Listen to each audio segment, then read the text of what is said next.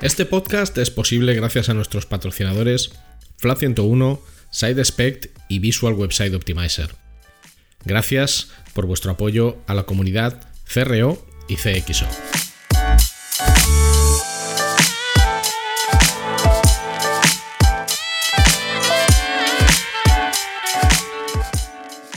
Hola, mi nombre es Ricardo Tallar y estás escuchando CRO Café, el podcast de referencia en CRO, que son las siglas de Conversion Rate Optimization, y también el podcast de referencia en CXO, que son las siglas de Customer Experience Optimization, y en diseño y optimización de productos y servicios digitales.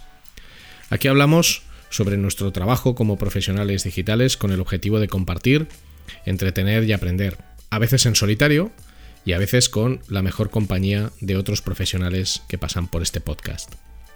Yo estoy delante del micro, pero detrás está Luis Miguel Ferrer, que es quien hace que cuando escuches esto todo se oiga estupendo y fantástico. No le vas a oír, pero él es sin duda alguna el hormigón y el pegamento de este podcast. Gracias por tu tiempo y tu interés. Puedes preguntar lo que quieras o sugerir invitados o hacer cualquier comentario escribiéndome a través de mis redes sociales. Arroba rtallar, r t a y a r en Twitter e Instagram o a través de LinkedIn buscando mi nombre, Ricardo Tallar, y estaré encantado de leer tu opinión, mensaje, comentario o lo que sea.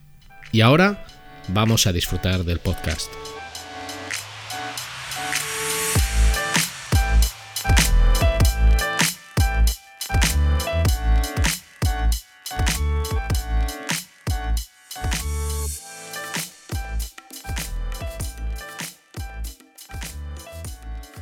Hola y bienvenido o bienvenida a un nuevo episodio de Cerreo Café en español. Hoy vamos a hablar, bueno, más que hablar, vamos a analizar los datos del estudio de conversión eh, de 2022 que ha hecho FLA 101. Al final es un estudio que ya va por su séptimo año y en el que nosotros trabajamos durante varios meses. Y teníamos un propósito que era que el estudio saliera a principios de 2022 y no a finales de año como estábamos haciendo hasta la fecha. De hecho, el estudio se basa en los datos del último año natural. Es decir, el estudio de 2022 recoge todos los datos de 1078 negocios digitales de 2021. Pero claro, si lo sacamos en marzo, en abril, en mayo o en junio, es relativamente válido para lo que queda de año. Si ya lo sacas en diciembre o en noviembre, pues bueno, siempre queda un poquito más, más obsoleto. El objetivo de este episodio no es otro que comentar las principales métricas del estudio, que ya está a la disposición de todos ustedes y que pueden ustedes descargar cuando quieran de manera totalmente gratuita y, disponer de las ciento y pico páginas de datos que tiene. Básicamente voy a hacer un, resumen de lo principal y que, y que nos va a servir a todos para hacernos ubicación de lugar y entender cuáles son las principales palancas de conversión tanto en e-commerce como en modelos de captación de leads. Así que ya sabes, coge tu bebida favorita, sea la que sea, un cinzano, un vermú rojo, un martini blanco, bien de hielo, con una aceituna. Deja de escuchar ahora mismo a Led Zeppelin, a la Rollins Band o a Mother Superior o a Monster Magnet, luego los retomas si quieres. Y prepara ese rincón de tu casa o de allá donde estés, que puedes que estés corriendo o cocinando, eh, fantástico y maravilloso. Y por supuesto, si este episodio te gusta, compártelo en tus redes sociales, coméntalo, eh, pásaselo a tus primos eh, o lo que tú consideres y por supuesto, coméntame a mí lo que quieras, tanto en LinkedIn, me puedes buscar por mi nombre, Ricardo Tallar, o en Instagram o Twitter, mi usuario es rtallar, R-T-A-Y-A-R. Vamos al lío. Y bueno, vamos a empezar diciendo eh, algo que, suele ser el principal, una, de las principales preguntas que es eh, ¿por qué se hace este estudio? ¿no? ¿Por, qué, vosotros, FLA 101, hacéis este estudio y se lo dais gratis a todo el mundo? Puede descargarse desde la web de FLA 101, fla101.es. Ahí en la home tenéis un enlace directo. Bueno, a ver, lo hacemos porque al principio eh, cuando trabajábamos con varios clientes, si tú trabajas con ocho clientes de moda, por poner un sector de ejemplo, tú conoces los datos de conversión de esos ocho clientes porque tienes acceso a sus herramientas de datos. Pero ellos entre sí no comparten esa información. Entonces, más o menos esto a nosotros nos permitía entender dónde había márgenes de mejora y dónde no. Es decir, negocios similares de más o menos la misma edad, enfocados al mismo tipo de público, con cestas medias de valores parecidos, nos encontrábamos con ratios de conversión muy diferentes. Por supuesto, también con presupuestos diferentes. Pero si el presupuesto era homogéneo y el resto de variables eran estándar, pues a veces había diferencias grandes.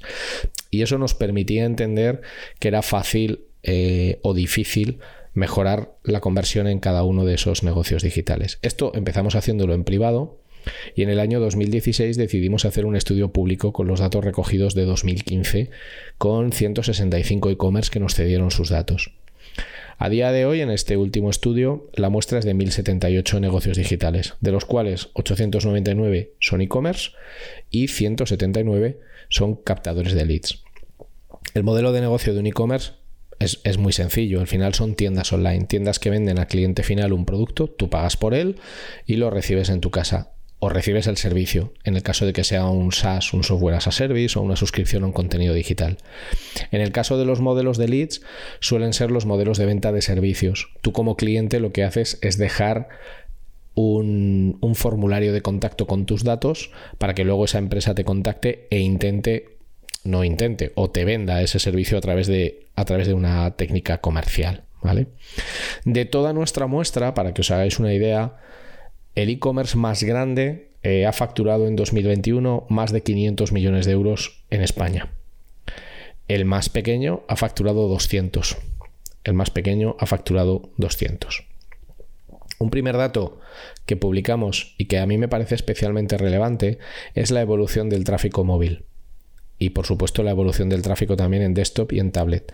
En 2022, con los datos de 2022, el tráfico desktop, es decir, de ordenadores normales, de pantallas grandes, es, eh, representa el 28% del tráfico a la mayoría de los sitios web, a la media de los sitios web. Mobile, smartphones, teléfonos móviles, es el 69%. O sea, el 69% del tráfico que reciben de media las webs viene de dispositivos móviles. Tablet es un 3%. Para que os hagáis una idea, en el año 2015 el tráfico de móvil era del 34% y el de desktop del 51%. Y estamos diciendo que este año el de desktop es del 28% y el de móvil del 69% de media. Y tablet ha pasado de tener un 13% en el año 2015 a un 3%. Es decir, las tablets han pasado a ser ya un dispositivo residual, no es que no se utilicen, que seguramente se utilizan, pero muchas veces se utilizan de segunda pantalla, ¿no? Para ver, para ver series, eh, para jugar a cosas o para consultar o hacer determinadas eh, aplicaciones, ¿no? es muy típico, por ejemplo, con los iPads o con otras tablets, ver a gente dibujando o haciendo temas artísticos. Cada vez menos para navegar por Internet porque los dispositivos que llevamos en la mano, que son los smartphones, ya lo permiten. Si ese dato lo vemos Mm, desglosado por ramas de actividad, para que os hagáis una idea, moda o food delivery, los modelos de negocio en los que tú pides comida a domicilio, ya tienen ratios de tráfico móvil superiores al 80 y pico por ciento. Moda el 84, food delivery el 85 por ciento. Y otros sectores como alimentación, eh, como hogar y decoración, como ocio y tiempo libre o viajes, tienen más del 70% de su tráfico móvil. Evidentemente, mm, no creo que a nadie le sorprenda esto, pero tenemos que ser conscientes de que el móvil ya es desde hace tiempo, eh, o sea, el móvil ya tiene más del 50% del tráfico desde el año 2017, pero el móvil hace ya tiempo que es el dispositivo principal de navegación, no es el dispositivo secundario. Entonces, ¿por qué seguimos pensando experiencias digitales móviles como algo secundario en muchas ocasiones, como si ese no fuera el principal patrón de navegación. O sea, yo creo que el aprendizaje en este punto es que eh, las experiencias, las que sean, consultar información, hacer una búsqueda, hacer una compra, las interacciones que sean que se tengan que hacer en tu negocio digital deben de estar específicamente pensadas para dispositivos móviles y también para lo que ahora llamamos digital u omnicanalidad, la fusión del comercio físico y digital. Lo que todos tenemos que tener claro es que el móvil es ya el dispositivo principal. Desde hace tiempo lo es, pero tengámoslo claro ya de una vez, que todavía hay quien no lo tiene claro. el móvil como dispositivo principal para entrar en contacto con un negocio, para hacer una consulta o para intentar informarte de algo. Es el dispositivo principal, ya no es el dispositivo secundario. Y por favor no caigamos en esto de, es que yo todavía navego eh, con el ordenador de sobremesa o con el portátil. Perfecto, yo también lo hago, pero el comportamiento de una sola persona o de 10 o de 20 personas no es representativo de los miles que visitan un, que visitan un, un sitio web. Por ejemplo, en cuanto a las fuentes de tráfico, en cuanto a, los medios de tráfico, mejor dicho, orgánico es todavía el principal medio de tráfico para la mayoría eh, de los e-commerce. Ahora eh, os estoy hablando solo del apartado de e-commerce. Tiene el 40,78%. Es decir, de media, el 40,78% del tráfico que reciben los e-commerce procede de SEO. El pago es el 22,7%, el tráfico directo el 20,8%. El tráfico directo ya sabéis que es complejo de considerar porque puede deberse a muchísimas circunstancias. Eh, redirecciones en bucle, eh, proxies, tráfico que no ha podido etiquetarse. En, esta tabla lo llamativo es que el tráfico social, el que procede de redes sociales, eh, tiene un, un, peso de poco más del 4%, del 4,3%. Este dato me parece interesante porque luego lo comentaremos más en detalle. Y en cuanto a la composición de los tráficos, hay una tabla de datos que me parece muy interesante, que es que los negocios digitales con menos de dos años de antigüedad tienen más de un 52% de tráfico procedente de paid, procedente de publicidad de pago. Cuando esos negocios tienen más de 10 años, nosotros tenemos la muestra dividida por muchas variables, y cuando esos negocios tienen más de 10 años, la media es del 16%.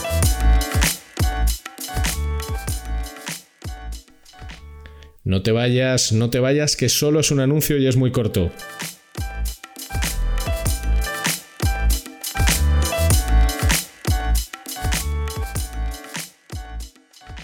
Si necesitas ayuda profesional para mejorar la conversión de tu negocio digital, tu mejor opción es contar con Flat 101.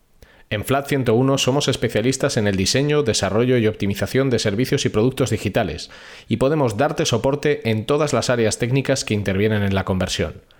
Más de 15 años de experiencia profesional en más de 500 proyectos de conversión para multinacionales y startups a tu servicio, con el mejor equipo de profesionales CRO que vas a encontrar.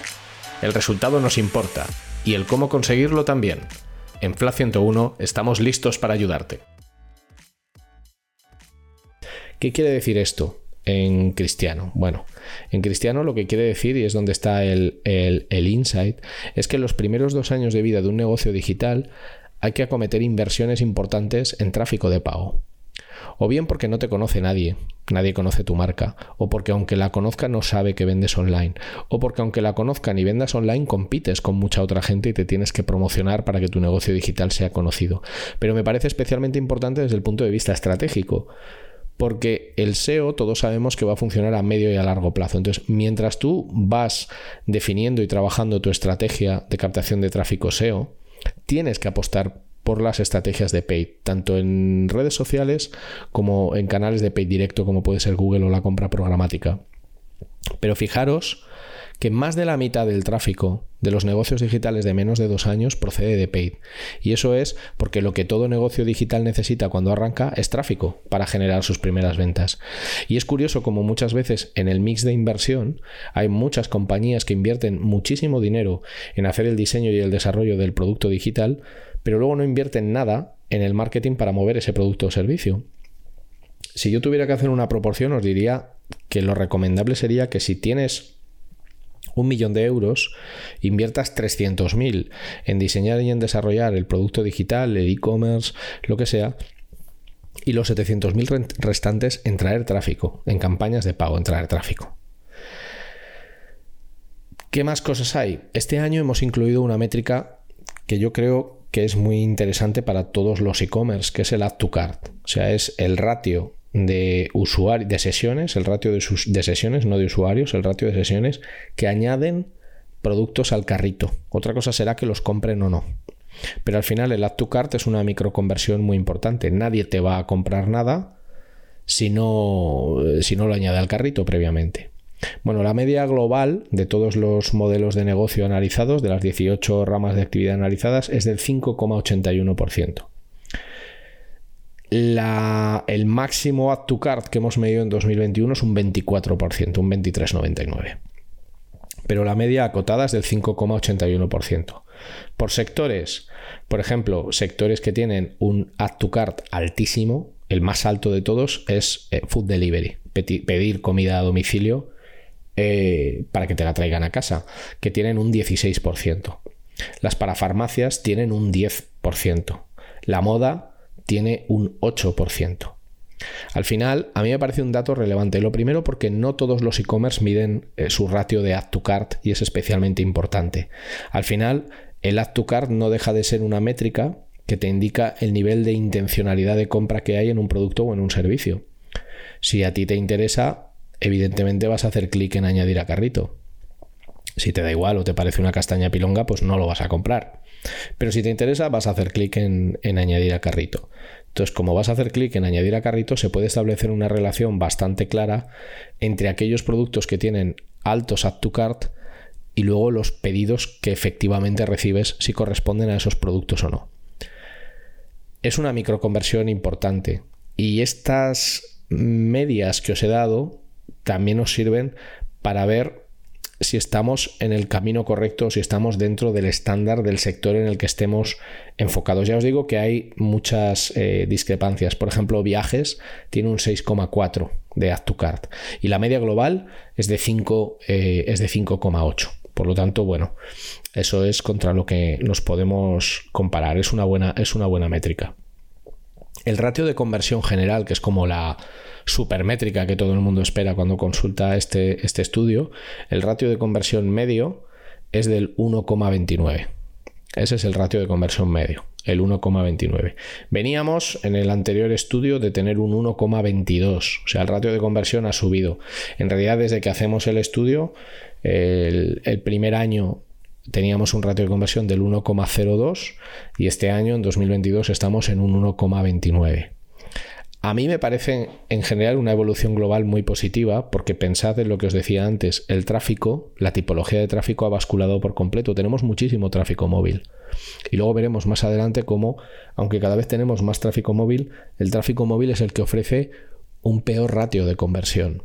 Entonces, si tengo cada vez más volumen del tipo de tráfico que tiene peor ratio de conversión, la conversión global puede verse amenazada, pero por contra ha ido en ascenso. El ratio de conversión por dispositivo, que esto es una métrica también muy importante, para que os hagáis una idea, la media en desktop es de 2,32, desde ordenadores portátiles, ordenadores de sobremesa. 2,32. En móvil es del 0,88. En tablet desde el 1,33. Pero claro, estamos hablando de que desktop multiplica por 3 el ratio de conversión de móvil, siendo que móvil en algunos negocios, como he dicho antes, ya es más del 80% del tráfico. Entonces hay valores que ya empiezan a estar muy descompensados y que hay que manejar muy bien. No es, no es sencillo esto, no es, no es nada fácil. En móvil venimos del año 2015 de un 0,37, o sea que estar en un 0,88 está muy bien y ha ido subiendo todos los años. Y en desktop estamos en un 2,32 viniendo de un 1,28 que teníamos en 2015. Esto por un lado nos quiere decir que cada vez hay menos resistencia eh, a la compra en cualquier tipología de dispositivo, cada vez hay más personas ya no que estén habituadas a comprar online, sino que están habituadas a comprar online con frecuencia, de manera recurrente. Pero, insisto, hay un riesgo grande, que es que al tener volúmenes de tráfico tan enormes en móvil, los ratios de transacción nos pueden penalizar mucho. Ratios de conversión bajos en móvil, volúmenes de tráfico móvil enormes, es una combinación en principio bastante peligrosa que hay que manejar bien. Un dato que para mí es, clave es la conversión según si eres nuevo usuario o eres un usuario recurrente. Ya sabéis que esto se mide por cookie, entonces en realidad un usuario nuevo es una cookie nueva en el sistema y un usuario recurrente es alguien que vuelve a nuestro e-commerce o a nuestro sitio web que ya ha estado previamente y entonces, bueno, como yo lo tengo, eh, como tiene mis cookies, sé que es un usuario recurrente. A nivel de medias globales, eh, los usuarios nuevos convierten al 0,74 y los usuarios recurrentes convierten al 2.32. O sea, es una diferencia abismal. ¿Cuál es el aprendizaje que podemos sacar de esto? Que es especialmente importante en cualquier tipología de e-commerce conseguir recurrencia en nuestros contenidos, conseguir que un usuario que nos ha visto vuelva a vernos. Y esto se puede conseguir de varias maneras, de manera orgánica o de manera inorgánica. La manera inorgánica más fácil es el remarketing, es decir, yo te, tú has visto mis productos o mis servicios y yo te enseño publicidad de esos productos y servicios que has visto persiguiéndote a lo ancho y largo de Internet around the world. Y la recurrencia orgánica sería, bueno, pues ser una marca o ser un player que publica contenidos de manera recurrente, fomenta newsletters, que puedas descargarte cosas, eh, cualquier tipo de estrategia de contenidos enfocada aunque, en que aunque no me compres, vuelvas a visitarme. Porque la recurrencia implica convertir tres veces mejor que la no recurrencia. Y esto es especialmente importante. Todos tenemos tendencia a olvidarnos de las marcas si no tenemos contacto con ellas de manera periódica. Yo creo que nos ha pasado a, todas las personas. Tú un día ves un producto o un servicio que te parece fantástico y maravilloso, pasan unos meses y recuerdas ese producto o ese servicio, pero intentas recordar esa marca o esa web y no eres capaz. La recurrencia al final lo que nos garantiza es persistencia de la marca, persistencia del producto, persistencia de lo que sea que vendamos en la mente del, consumidor y por eso es importante trabajarla bien de manera orgánica o bien de manera inorgánica, pero es un elemento clave en la conversión.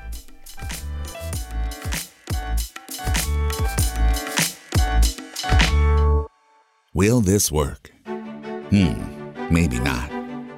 Isn't that what we're all trying to figure out? With VWO, create and A B test different variations of your website to continuously discover the best performing versions. that improve conversions. Stop guessing. Start A B testing with VWO today.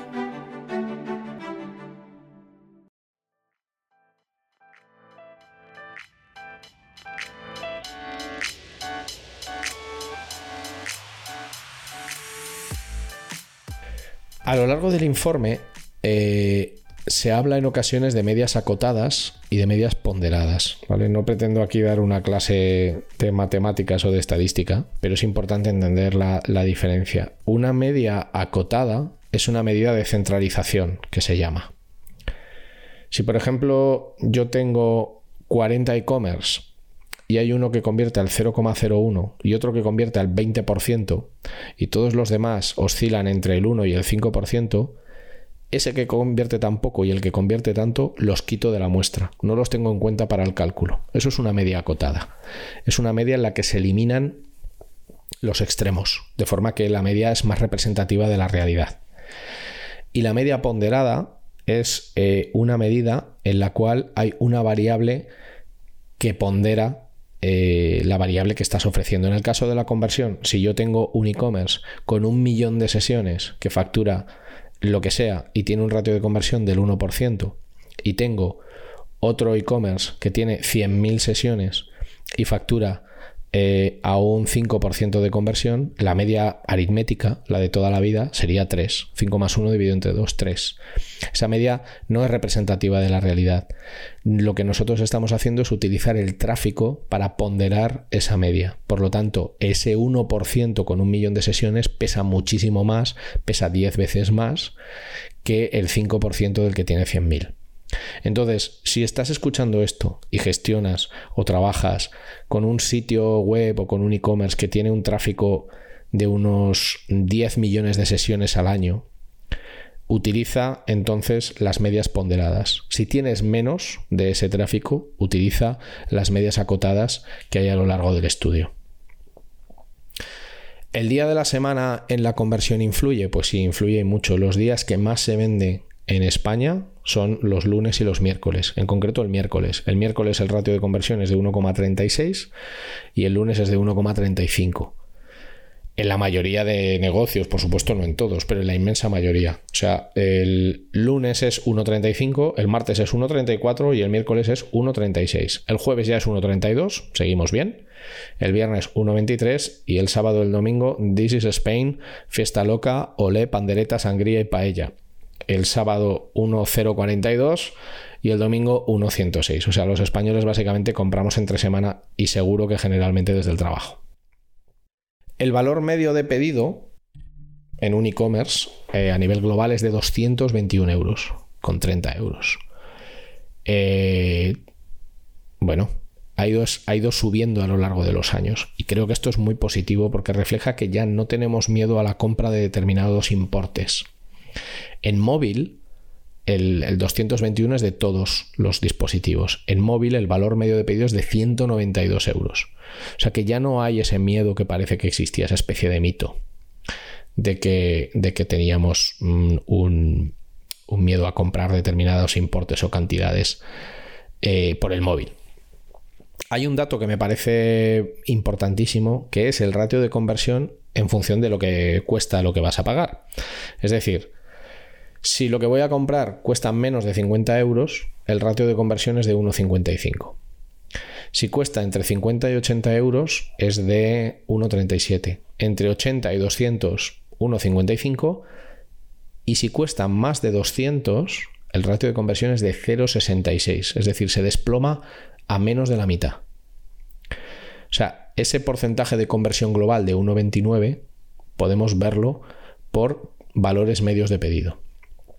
En usuarios nuevos, para que os hagáis una idea, si lo que compro cuesta 50 euros o menos, el ratio de conversión es de 0,96.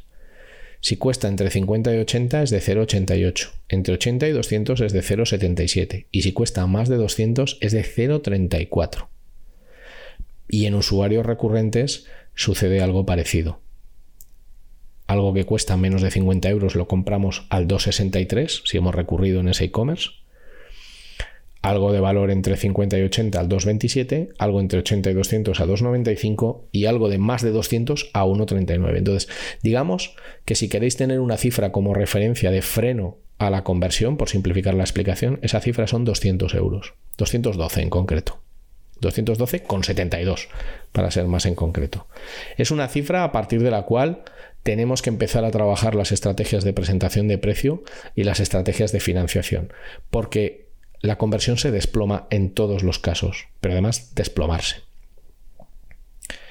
El checkout en varios pasos convierte de media al 1.41 y el One Step Checkout al 1.18. Aquí hay un aprendizaje interesante, que es que aunque nos parezca que un One Step Checkout es más fácil, el tener que rellenar 24, 25, 26 campos de golpe, pues a veces no apetece, es demasiado duro y fragmentar la información, eh, que empieces rellenando campos poco a poco, pantalla a pantalla, pues acaba siendo algo mucho más, mucho más beneficioso. Hay eh, toneladas de datos eh, relativos a e-commerce, ahora volveré sobre ellos, pero ahora me voy a mover al mundo de los leads, ¿vale? Si tú tienes o trabajas para una consultoría, para una cadena de clínicas, para arquitectos, abogados, empresas de formación, el ratio medio de conversión a lead sobre sesiones es del 1,85%. En nuestra muestra, que es de algo menos de 200 players, el mínimo en conversión es del 0,045 y el máximo es de 11,81. O sea, se pueden generar leads al 11,81%. Pero la media es del 1,85. Curiosamente, desde la pandemia es una métrica que ha caído. Eh, hemos recuperado un poquito eh, los valores, pero para que os hagáis una idea, el ratio de conversión medio a lead en el año 2019 era del 2,28. Ahora estamos en el 1,85, pero el año anterior fue menos, fue de 1,78. Por muchísimas razones, seguramente eh, que ahora mismo cuesta mm, descifrar.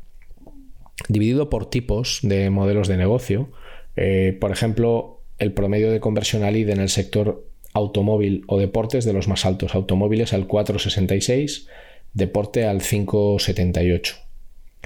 Por ejemplo, salud y belleza al 1,01. Eh, la educación, la formación, que es uno de los modelos de negocio más clásicos de captación de leads, al 2,75. Hogar y decoración, todo lo que podrían ser pues reformas, eh, gremios, al 0,72. En cuanto a usos de dispositivos, hemos hecho un estudio cualitativo bastante, bastante extenso, eh, que una vez más da un dato que yo creo que es crítico para cualquier negocio digital, pero no por novedoso, o sea, yo os lo digo y estoy convencido de, joder, Ricardo, esto ya me lo sé. No se trata de que te lo sepas, se trata de que seas plenamente consciente de ellos y lo utilices en tu día a día.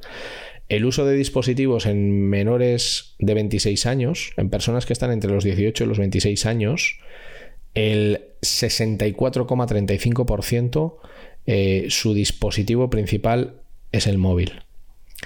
El 25 te dicen el ordenador, pero por motivos laborales, o sea, es una cuestión de tiempo, paso más tiempo con el ordenador, pero por motivos laborales, y solo el 10% es el ordenador. A partir de los 27 años, el móvil es el 34,6. El primero es el ordenador, por motivos laborales, con el 41%, y luego el ordenador con el 24%. Es decir, cuidado que los, los que ya son consumidores hoy, pero que seguramente tendrán un poder adquisitivo mayor año a año, para ellos el móvil es prácticamente ya el único dispositivo. Entonces, insisto en la necesidad, en la pertinencia de empezar a pensar las cosas en, en móvil.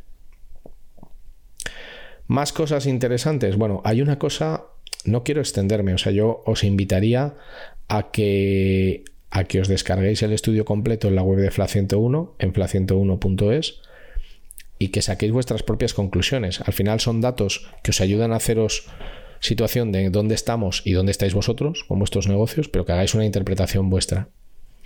Me voy a detener en dos cosas más antes de, antes de terminar, por algo que he dicho antes. Hay una pregunta en el análisis cualitativo que es ¿cómo sueles conocer las tiendas online en las que compras? Si os acordáis, antes he dicho que el volumen de tráfico que aportaban las redes sociales a los e-commerce era bastante pequeñito, era del 3 y pico por ciento. Pues en esta pregunta, ¿cómo sueles conocer las tiendas online en las que compras? La respuesta más votada, con un 56%, eh, pueden sumar más del 100 porque puedes hacer selección múltiple. La respuesta más votada es a través de buscadores de Internet, con un 56,35%. Pero es que con un 55,01%, ¿cómo sueles conocer las tiendas online en las que compras? La respuesta es por redes sociales. Este dato está creciendo exponencialmente en los últimos años y creo que es muy necesario entender que la, muchas veces para dar a conocer un negocio o para dar a conocer una marca, las redes sociales ya empiezan a tener en algunos segmentos muchísimo más peso que el de los buscadores de, de Internet. Porque este dato lo tengo desglosado por edades. Y entre los más jóvenes, que serían esos menores de 26 años, las redes sociales son ya el principal eh, elemento a través del cual conocen nuevas marcas y nuevas tiendas. A partir de los 41 años, los buscadores pesan el 65%, es decir, las personas que estamos en la planta cuarta y ya los que están más arriba, ya hemos heredado unos hábitos muy vinculados al mundo de, de Google y de los buscadores. Pero ojo, que toda la hornada que viene detrás, los de la planta tercera hacia abajo, ya le dan más valor a las redes sociales que a los buscadores. Y luego hay una cosa que para la conversión a mí me parece fundamental y que tiene mucho que ver con los FUDs, con los miedos, las incertidumbres y las dudas que son frenos a la conversión. Hay una pregunta que es, ¿qué te suele llevar a cancelar un proceso de compra ya iniciado? Y fijaros lo que decimos en este análisis cualitativo que yo creo que es clave para cosas que, que no tenemos que hacer o que sí tenemos que hacer. Lo más votado son gastos de envío inesperados. Luego, que la página no funcione correctamente, errores técnicos. En siguiente lugar, falta de información o poca claridad en la información del producto. Este tipo de redacciones confusas o de no entender muy bien lo que te están contando. Que me pidan muchos datos es la cuarta. O sea, ¿es pertinente que me pidas tantos datos? Lo siguiente es que no estén claras las condiciones de devolución. Una vez más, la confusión. Luego, tener que registrarme primero, obligarte a hacer algo que tú no quieres hacer para comprar, en este caso el registro, y luego que no tenga valoraciones previas. De mayor a menor os las he dicho. Aquí tenemos siete clarísimos frenos a la conversión. Lo que cada uno debería hacer ahora, cuando acabe este episodio, es ver si en los negocios en los que trabaja o en sus negocios existen estos siete frenos o no, más allá de todo lo que hemos ido comentando a lo largo del, del episodio. Y para acabar, os voy a dar un detalle. Hay una parte de privacidad de, que tiene que ver con la aceptación de cookies. Para que os hagáis una idea, eh, a esto nos han respondido 407 personas Cuando navegas online, ¿qué frase te describe mejor? Acepto todas las cookies y condiciones sin leer el 66%. Selecciono las cookies que me parecen relevantes el 25% y solo un 8% navega en modo incógnito y estoy preocupado por mi privacidad. Por lo cual confirmamos una vez más que somos bastante borreguiles en la aceptación de cookies, también por un tema de saturación pura, ¿no? Si cada sitio web al que entras te tienes que leer los avisos de cookies y seleccionar, pues esto acaba siendo algo bastante infernal. A la pregunta, valora cuánto te preocupa el uso que se hace de tus datos de navegación, marcando el 1 como que te preocupa muy poco o el 10 que te preocupa mucho, el resultado ha sido un 3. Y esta es un poco la foto general, tampoco quiero aburriros con más datos ni inundaros los oídos de montonadas de cifras. Insisto, creo y no es porque lo hagamos nosotros, creo que hacemos un trabajo grande de recopilar datos de muchísimos e-commerce. Aquí trabaja mucha gente del equipo de FLA 101 durante muchos meses y cuesta mucho además revisar el estudio, ponerle orden y hacer que tenga, que tenga coherencia y que tenga sentido. Descargároslo si queréis, consultadlo todas las veces que queráis. Yo encantadísimo de responder todas las preguntas sobre el estudio que se os ocurran, de verdad. Y creo que si invertís un tiempo, en analizar estos datos encontraréis muchas respuestas a la mayoría de los problemas que posiblemente tengáis en vuestros e-commerce o en vuestros negocios. Y a partir de aquí ya tenéis un marco sobre el que trabajar vuestra mejora. Así que ya sabéis, descargadlo. Si os ha gustado este episodio, comentadlo, compartidlo, dadle corazones, amores, piruletas, osos amorosos y todo eso. Dejad ahora de escucharlo. Dadle al play a vuestra canción favorita de Van Halen nos vemos en el siguiente episodio y a seguir optimizando.